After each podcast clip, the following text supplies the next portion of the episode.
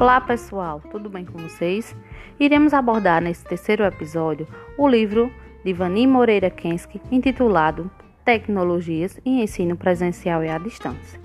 Especificamente, abordaremos o quinto capítulo do livro.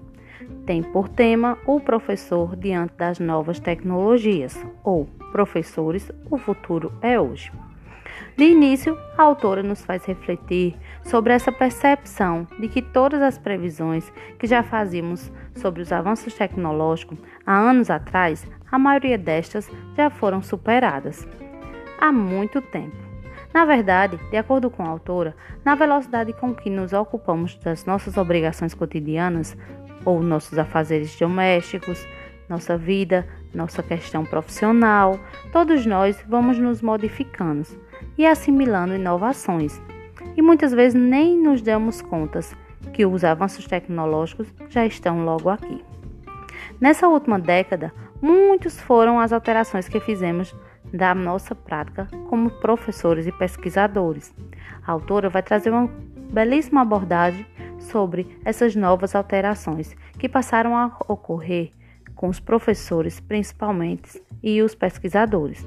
Aprenderam que não deve-se temer nas máquinas, pois sabemos que muitos professores, como dito no episódio anterior, já, já teriam uma aversão às máquinas. Porém, nessa nova década, aprendemos que não devemos temer as máquinas, a não achar que elas podem substituir os professores em suas funções.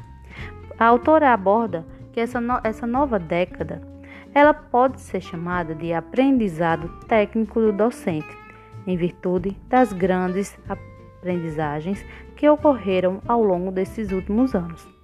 Ainda, lógico que os professores sentem forte insegurança, mas a autora aborda que os professores aprenderam a usar, a ir além, a aprender fazendo ou aprender pelo próprio erro.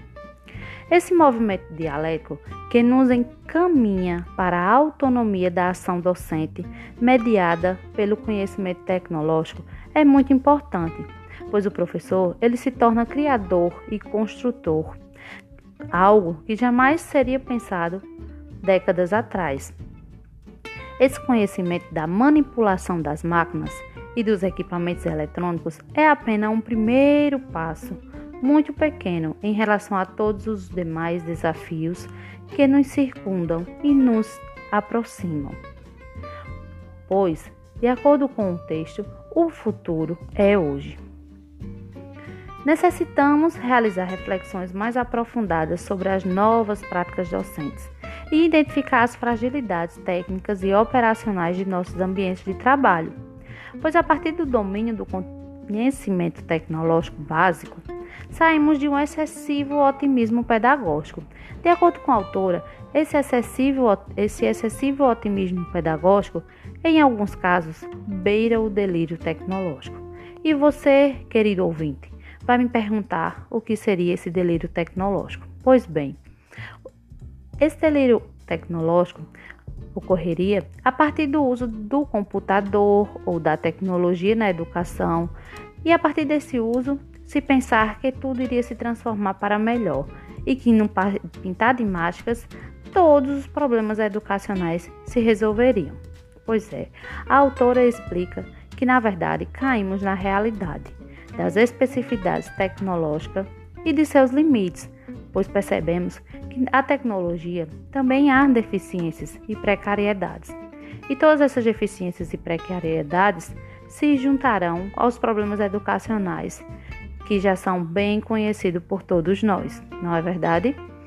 Sendo assim, a sociedade contemporânea, ela enfatiza a relevância da educação permanente de qualidade para todos. Porém, abordaremos ainda no próximo capítulo, no próximo episódio, algumas questões de alguns desafios que o atual momento da sociedade da, da informação apresenta para o ensino não percam o próximo episódio. Trataremos sobre questões ligadas à organização da educação, assim como outros temas voltados para a educação e as tecnologias. Espero que vocês estejam gostando. Até lá!